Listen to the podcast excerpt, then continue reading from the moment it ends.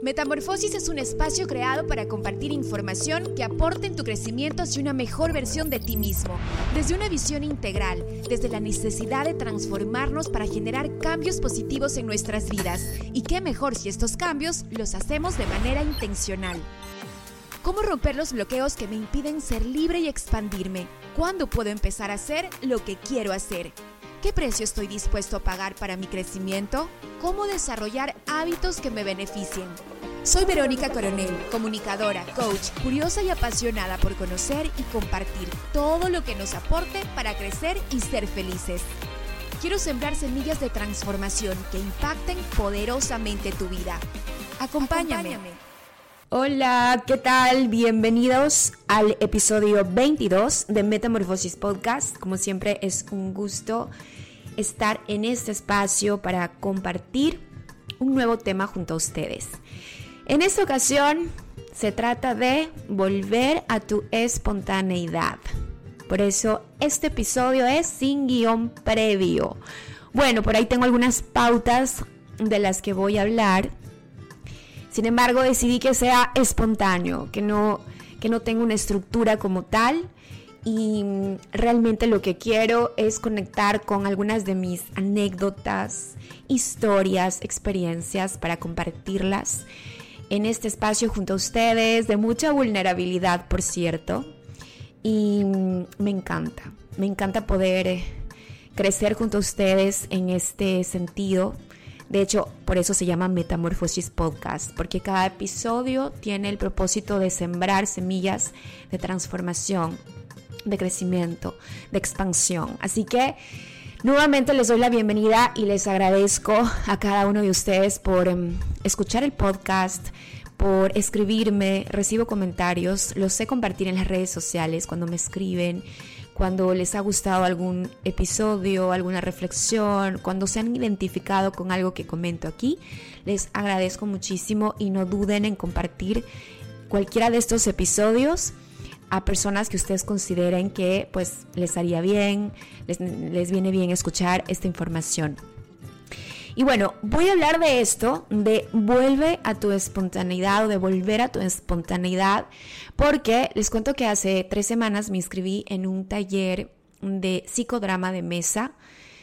Este taller me llamó la atención, tiene una metodología muy interesante, lo hace con unos muñequitos, eh, que bueno, más adelante hablaré de ello, pero ahora les cuento que apenas supe de este taller, me interesó, últimamente me, da mucha curiosidad estos temas psicológicos y al final el objetivo era aprender, conocer una nueva metodología que además puedo aplicar con grupos de personas, en capacitaciones, charlas, eh, sobre todo en capacitaciones. Entonces, cuando entro a esta primera clase, mm, me encantó porque es ahí cuando conecté con este tema de la espontaneidad, que tiene mucho que ver con, lo del psicodrama que les comentaba, pero que hoy me agarré solo de esta palabra, de espontaneidad, porque eso hizo mucho sentido en mí y me abrió todo un, un abanico de recuerdos y de memorias que tengo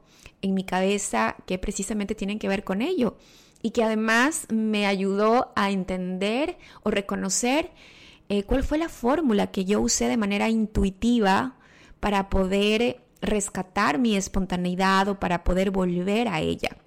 Entonces, justamente eso les quiero contar en este episodio de manera espontánea, natural, conversando, em, para un poco salirnos de la caja de la estructura y, poner estos temas a consideración que creo que nos hacen muy, muy bien.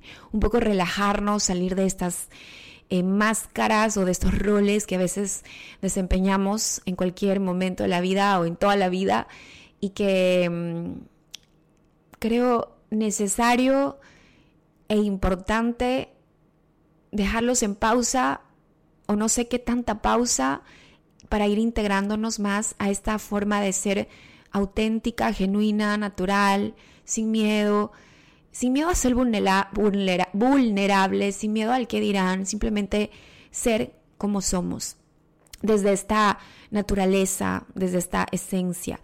Y bueno, hay una frase que leí, que precisamente la compartieron en un grupo de, del taller que les menciono que estoy estudiando. Y esta frase la dice eh, Jacob Levi Moreno, que es el creador del psicodrama. Y miren lo que dice. El hombre tiene miedo de su espontaneidad. Sus antepasados de la selva temían el fuego hasta que aprendieron a encenderlo. Del mismo modo, el hombre temerá vivir apelando a su espontaneidad hasta que aprenda a provocarla y educarla. Y vamos un poco a partir de esto que dice Jacob Levi Moreno. Y para ello voy a retomar mm, algunos recuerdos, algunas memorias de mi vida. Y partiendo además de lo que es para mí la espontaneidad que implica esta naturalidad de ser, de comportarse, de pensar, de sentirte libre de apariencias, sincero, genuino, auténtica, de reconocer cuáles son tus debilidades, tus fallos, sin embargo que eso no te impida mostrarte o a seguir o avanzar o a crecer. Em, esta sencillez con la que puedes mostrarte cuando eres espontáneo y este, esta, esta seguridad en ti mismo, en ti misma, de ver la vida, de participar en la vida, de ser parte de la vida sin ningún tipo de, de, miedo, ni de máscara, ni de mm, bloqueo que te impida fluir con tu naturaleza, con tu salvajismo, o, con esa naturaleza salvaje, más que salvajismo. Creo que con esa naturaleza salvaje. Y es ahí cuando, entonces, voy a ir a contarles algunas de mis eh, historias, o, o, más bien retomando mi, mi niñez, y creo que puede coincidir con la de muchas personas o con la de la mayoría, porque cuando somos niños somos moldeados de cierta manera por nuestros padres o por quienes nos criaron, por la escuela, por los profesores, por el sistema. Nos dicen cómo comportarnos, cómo hablar, cómo pensar incluso, qué está bien, qué está mal, qué es aceptado y qué no es aceptado. Y en, esta, en este proceso nos van formando, nos van moldeando que muchas veces en este, en este momento o en, este, en esta forma de moldearnos, pues utilizan muchas técnicas, ¿no? Por, así decirlo, o, herramientas o, formas diversas, ¿no? Unas pueden ser muy duras em, en base a, no sé, a gritos o, a formas violentas de decirle a un niño cómo debe ser. Otras quizás pueden ser más amorosas. Em, sin embargo, como consecuencia creería que después de esta mm, de este, de este moldear, eh, los niños enfrentan em, este reprimirse, ¿no? Porque van aprendiendo o vamos aprendiendo que pues de esta manera debo de comportarme, de pensar o de sentir para ser aceptados de cierta manera. Y si es que no correspondo a ello, pues no me aceptan. Y este instinto natural del ser humano de ser aceptado dentro de un grupo, dentro de una comunidad, dentro de una sociedad, lo obliga a mostrarse de una manera que quizás no corresponda a lo que realmente es. Y así vamos creciendo con estas máscaras em, y dejando de ser realmente en esencia quienes somos. Yo siento que desde muy pequeña tenía esta, esta necesidad de reencontrarme con mi espontaneidad, porque siento que desde muy pequeña tenía esta inseguridad o este miedo a poder mostrarme tal y como soy, precisamente por lo que menciono, ¿no? Por toda la forma en cómo fui criada, que no fui la única, de hecho la, educación de antes era muy em, autoritaria, era un poco más inflexible que hoy, que tenemos tanta información y sabemos pues que que es tan importante, por ejemplo, validar los sentimientos de los niños, es tan importante permitirles explorar el mundo, es tan importante escucharlos y darle importancia a su voz y a sus descubrimientos. Digamos que nuestros padres en, esa época, hace algunos años atrás, no tenían esta información, no tenían estas herramientas y bueno, de alguna forma también repetían patrones de educación que ellos absorbieron en su momento de sus padres, de sus abuelos. Entonces, em, siento que en esta búsqueda mm, de reencontrarme con mi espontaneidad, em, y que lo hago porque precisamente me sentía incómoda en este no no poder expresarme como quería o no sentirme libre de, de, de decir lo que pensaba o de comunicar cómo me sentía, siento que había un impulso muy profundo en mí de desafiarme y de enfrentar este miedo, porque en el fondo hay un miedo, esta búsqueda de encontrar tu espontaneidad, yo creo que representa un desafío muy grande para quienes em, la están buscando. Probablemente pues habrán personas que no, que no se han dado cuenta aún o que no les representa una incomodidad o que en ciertos momentos sí quisieran ser más espontáneos, no lo logran y podrían sentir frustración. Y, quizás está como esta necesidad de cómo puedo ser más espontáneo, cómo puedo ser más natural, cómo puedo comunicarme de una manera más, más, más, más cercana a, a lo que yo soy sin tener miedo. Y, y bueno, buscarán formas de hacerlo, ¿no? Buscarán herramientas, profesores, talleres, libros, eh, grupos para poder eh, solventar ello o enfrentar el miedo, porque en el fondo hay un miedo. Esa es la cruda realidad. En el fondo hay un miedo. Ese miedo que no te permite pensar en ti, sino más bien enfocarte en lo que otros van a pensar de ti, ¿no? Que es un poco retomando otra vez cómo te moldearon, ¿no? Compórtate así, siéntate así, mira, estás en la casa de tu tía tal y después qué van a decir, que eres mal educada, que no sabes responder, que no te he criado bien, compórtate bien para que vean que eres una niña buena y educada, qué sé yo. Algunas narrativas que, que pueden identificarse quizás eh, o que han escuchado en algún momento de los padres o que fueron sus padres quienes de alguna manera los moldearon de esa forma. En todo caso, eso va creciendo con nosotros, eso se queda guardado en nosotros y es lo que más adelante nos impide florecer y ser en esencia quienes somos, ¿no? Y, lo que dice aquí eh, Levi Moreno es súper interesante porque miren, cuando él menciona que del mismo modo, el hombre temerá vivir apelando a su espontaneidad, temerá. Aquí se siente el miedo, ¿no? El temor a, a reencontrarte con esta espontaneidad, porque para encontrar esa espontaneidad necesitas desafiar tus miedos. Y luego dice, hasta que aprenda a provocarla y educarla. Y ahí yo les voy a decir que en esta búsqueda que tuve de, reencontrarme con mi espontaneidad, con, esta naturalidad, con esta seguridad de, expresarme, de comportarme y de decirle al mundo quién soy desde mi esencia más profunda, empecé a buscar lugares en donde tenía la oportunidad de hablar, moverme, pensar y sentir, exponiéndome a que otros me observen. Y este era un impulso muy, muy profundo de mí. No sé cómo explicarles, pero me venía desde adentro, de manera intuitiva, yo creo. Solo que cuando yo eh, voy a, o pienso esto, esto de, de la intuición exactamente qué es, y está relacionado con informaciones previas que tenemos, con experiencias previas.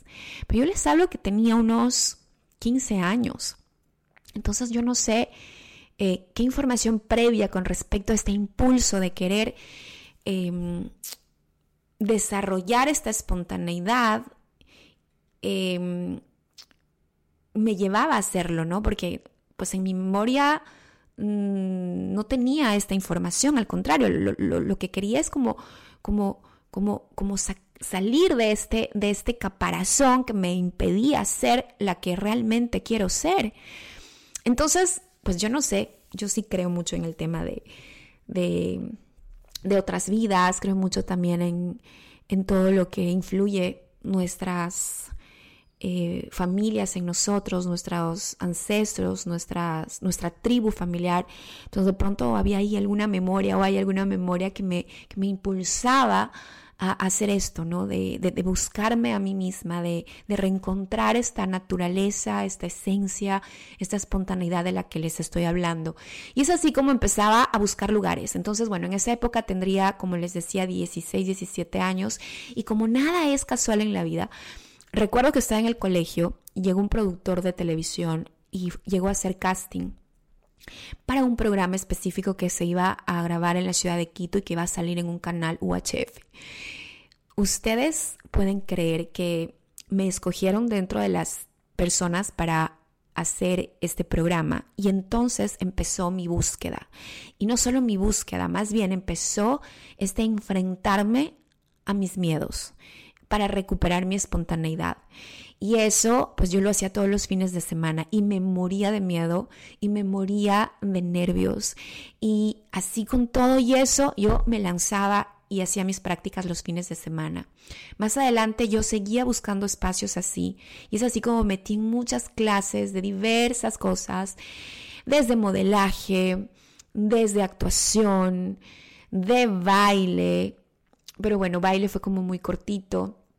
Em, de, diferentes grupos em, que, podían crear pues, eh, momentos en donde yo tenía la oportunidad de desafiar mi miedo, de enfrentarme a mí misma y al mismo tiempo ir recuperándome en esencia quién era. Ese ha sido mi camino, ¿saben? Y, bueno, ha sido un camino muy bonito. Eh, ahora que me acuerdo, porque como les decía, cuando yo tenía este taller, la primera clase de psicodrama de mesa, me acordé todo esto que yo vivía y cómo este, se me hizo tan difícil em, volver a, encontrarme, eh, pero al mismo tiempo tan satisfactorio. Y como les decía también, esto nunca termina, ¿no? Nunca termina. Siempre hay nuevas oportunidades o siempre descubres algo más en ti que todavía necesitas liberar o que todavía necesitas romper una coraza para, para mostrar lo que realmente tienes dentro en esencia, ¿no?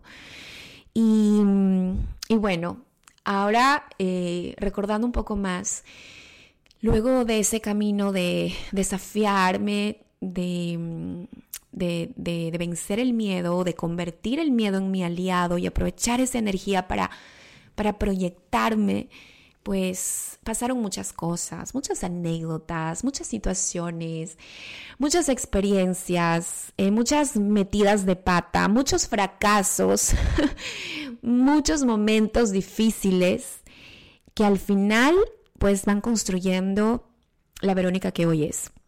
Que al final han ido rompiendo corazas, que han ido rompiendo patrones de comportamiento, pensamientos limitantes y que han transformado eso para pues la, versión que hoy me considero, que, me considero una Verónica mucho más eh, segura de sí misma, mucho más confiada en, en quién es, mucho más vulnerable también. Em, mucho más dispuesta a enfrentar sus miedos y mm, mucho más segura de lanzarse sin ponerle tanta mente a la vida y de mm, reconocer eh, sus fortalezas, sus debilidades y cada día con más convicción de liberarse de cada de cada máscara o de cada apariencia o de cada pensamiento que logre o que impida eh, mostrarse en esencia, ¿no? Entonces, em, yo siento que trabajar en nuestra espontaneidad o en volver a esta espontaneidad nos trae un sinnúmero de satisfacciones, de beneficios. Em, y un poco recorriendo esta fórmula mía, que de alguna manera representa como mi camino, mi experiencia, pues eh, he anotado algunos puntos importantes y como siempre menciono aquí en el podcast o en otras charlas, esta fórmula mía no quiere decir que sea una fórmula exitosa para todas las personas. eh, es una fórmula, es una fórmula que a mí me funcionó, que quizás te pueda funcionar a ti si estás deseando reencontrarte y volver a tu esencia, a tu naturalidad salvaje, a tu espontaneidad, a esta forma de mostrarte al mundo sin represiones, eh, sin sentirte mm, encadenada, sino más bien con naturalidad, con autenticidad. Creo que esta fórmula que les voy a contar ahora, que es la mía y que un poco a raíz de esta experiencia que les contaba del taller de psicodrama, me puse a escribir eh, como, ¿qué hice? ¿No? ¿Qué es lo que hice? ¿Cómo, ¿Cómo fue que enfrenté todo esto? Y entonces me convertí en lo que ahora soy y que obviamente lo sigo, sigo desconstruyéndome, digamos, eh, porque aún faltan muchas cosas, pero digamos que hasta el momento, a mis 44 años, ¿qué es lo que me ha funcionado para ir eh, reencontrándome con esta naturaleza propia? y regresando a esta espontaneidad que me permita ser más natural y auténtica, eh, escribí. Escribí estos puntos y aquí se los comparto. ¿Qué es lo que me funcionó? Que además, por cierto, la vida me presentaba los escenarios perfectos para desafiarme. Y entonces ahí yo les diría que sean más observadores de cuáles son esos momentos, esos escenarios que la vida les va presentando en el camino, que confíen en esas oportunidades, porque en esos momentos, y aunque tengas tanto miedo, que si se está dando y que se, está abriendo esa puerta es porque probablemente o más que seguro, no probablemente, es más que seguro que es ahí por donde tienes que ir. Es ahí donde tienes que enfrentar algo que necesitas enfrentar para desarrollar y crecer.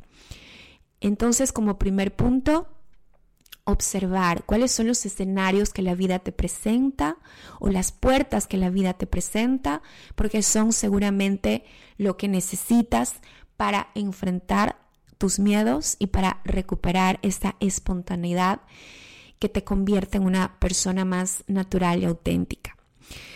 Otro punto que escribí, que también ha sido parte de mi camino, es seguir tu, intuición. Lo llamo yo como este impulso que viene desde adentro, que tú no sabes, o en ese caso, en mi caso, yo no es que nadie me lo decía, simplemente lo sentía desde adentro de mí, que es lo que quería hacer, que me gustaba hacer eso, que aunque estaba muerta de miedo, yo quería enfrentarme a ese miedo buscando grupos experiencias nuevas que me permitan ser observada para entonces yo poder contarle al mundo qué hago, quién soy, cómo me comporto, cómo me muevo, cómo expreso mi cuerpo, mi mirada, mis palabras y, que pese a lo que sea que me digan o no me digan, o me salga bien o no me salga bien, ese es el lugar en donde yo quiero estar. Digamos que yo lo veo como un impulso interno, pero también podríamos llamarlo como seguir la intuición, que muchos dicen como esta voz que te habla desde adentro y te dice, por aquí es el camino. Ese es otro punto que, que anoté sobre mi camino, sobre mi experiencia. Otro punto importante es el salir de la zona de confort. Quizás han escuchado esto en muchas ocasiones, ¿no? Pero es que definitivamente si no sales de la zona de confort no hay crecimiento. Y ahora que observo mi camino digo, Dios, ¿cuántas veces me desafié a mí misma y salí de la zona de confort para estar donde estoy ahora y cómo me siento ahora? Porque me siento muy bien siendo la que soy y me, siento muy bien con todo lo que he aprendido, lo que he experimentado, eh, con lo que he logrado liberarme. Em, entonces, para llegar a este punto, pues los, los, desafíos también fueron muy grandes.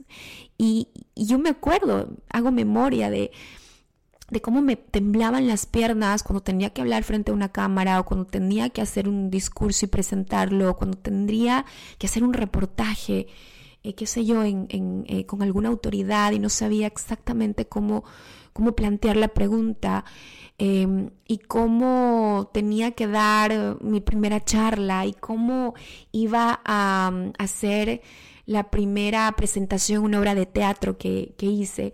O sea, eran tantas o son tantas las experiencias y los momentos de desafiarme y de salir de mi zona de confort que me permitieron explorarme, lanzarme e ir creciendo y desarrollando habilidades. Entonces, otro punto importante, salir de la zona de confort desafiando los miedos. Aunque te tiemble todo y te suden las manos y sientas que no puedes respirar y sientas que te vas a bloquear y no vas a poder hablar, ahí, ahí dale, lánzate. Sal de la zona de confort y vas a encontrar crecimiento. Otro punto que también anoté es buscar nuevas maneras de hacer las cosas.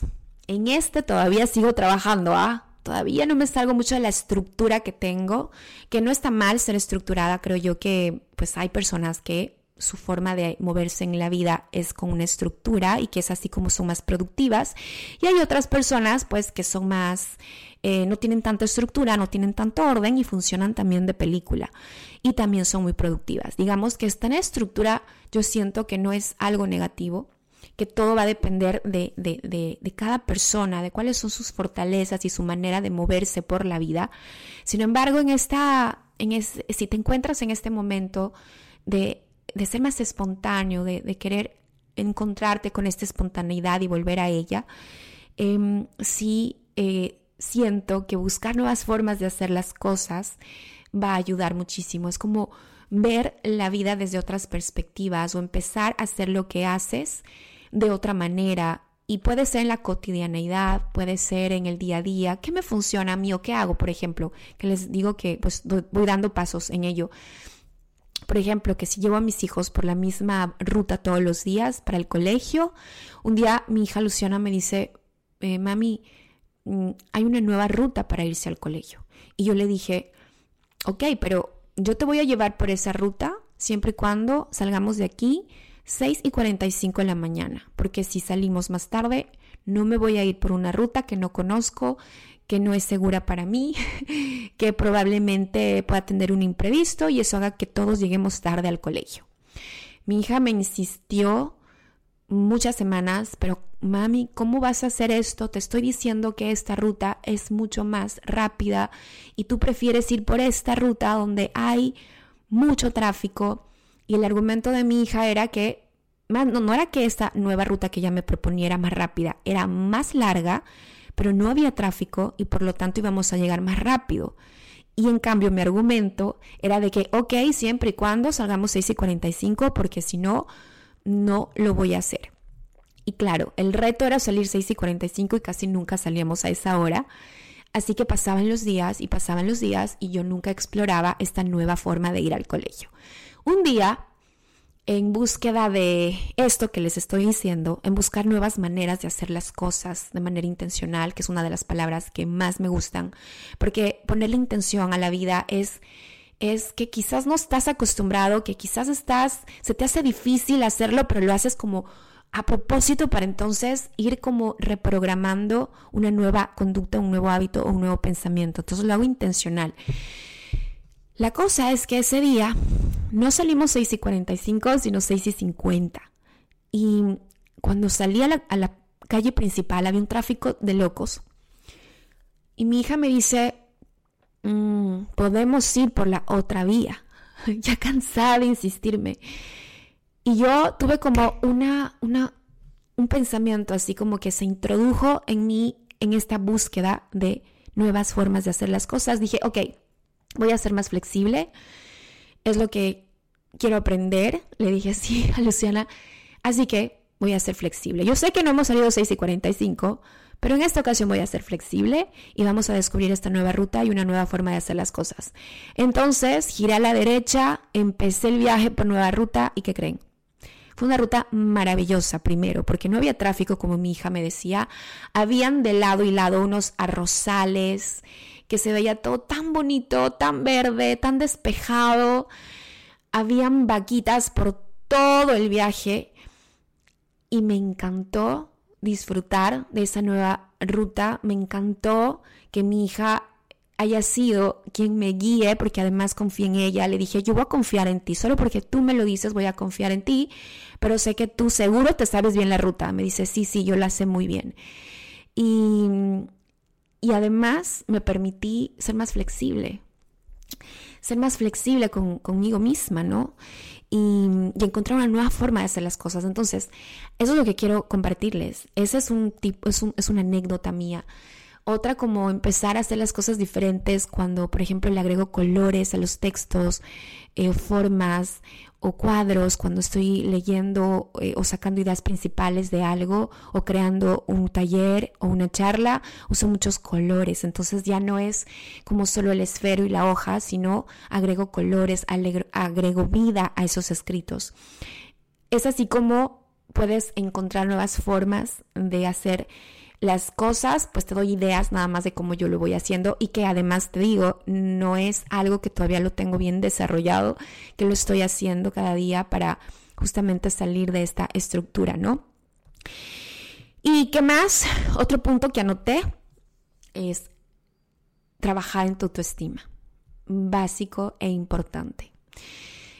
La autoestima es esta percepción que tenemos de nosotros mismos, es sentirnos capaces y merecedores de hacer las cosas que hacemos y de ser quienes somos.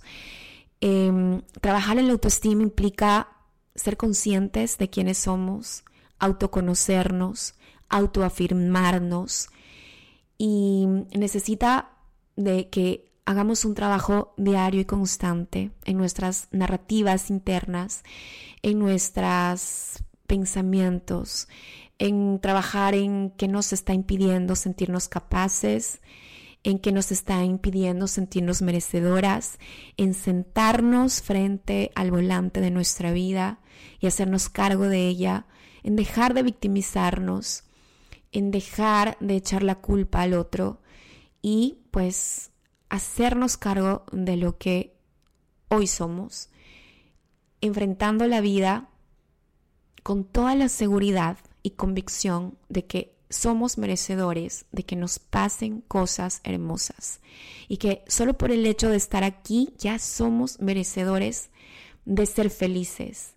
Y que además tenemos la posibilidad de elegir qué es lo que nos viene bien, lo que nos hace felices, lo que nos da paz, lo que nos hace florecer, lo que nos permite hacer los sueños realidad.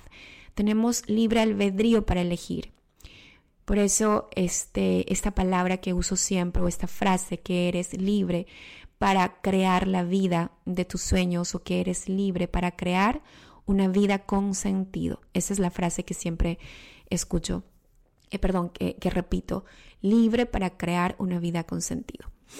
Entonces, bueno, em, estas son algunas anotaciones que hice en base a esta experiencia que les cuento, en donde la palabra espontaneidad me vino a mi mente y de la cual quise desarrollar este episodio, compartiéndoles algunas anécdotas, eh, compartiéndoles también mi vulnerabilidad y mm, dejándoles algunas pautas de mi fórmula de éxito en ese sentido, de mi fórmula viva en ese sentido, de qué me funcionó para reencontrarme con ella y qué sigo aplicando para mm, seguir rompiendo estos, estas corazas o estas máscaras que pues muchas veces siguen ahí que, y que hay que romperlas, ¿no? Que hay que romperlas, que hay que liberarse de ellas para encontrar esta espontaneidad. Y como dice eh, Jacob Levi Moreno en esta frase tan bonita que mm, el hombre temerá vivir apelando hacia, a su espontaneidad hasta que aprenda a provocarla y educarla. Aprendamos a provocar esta espontaneidad en nosotros, aprendamos de los niños, a ser más flexibles, a ser más espontáneos, más naturales, a jugar. A mí me cuesta mucho eso, saben, a veces me cuesta mucho, pero eh, justamente ahí donde cuesta, mucho es donde, donde hay que lanzarse, donde hay que sembrar.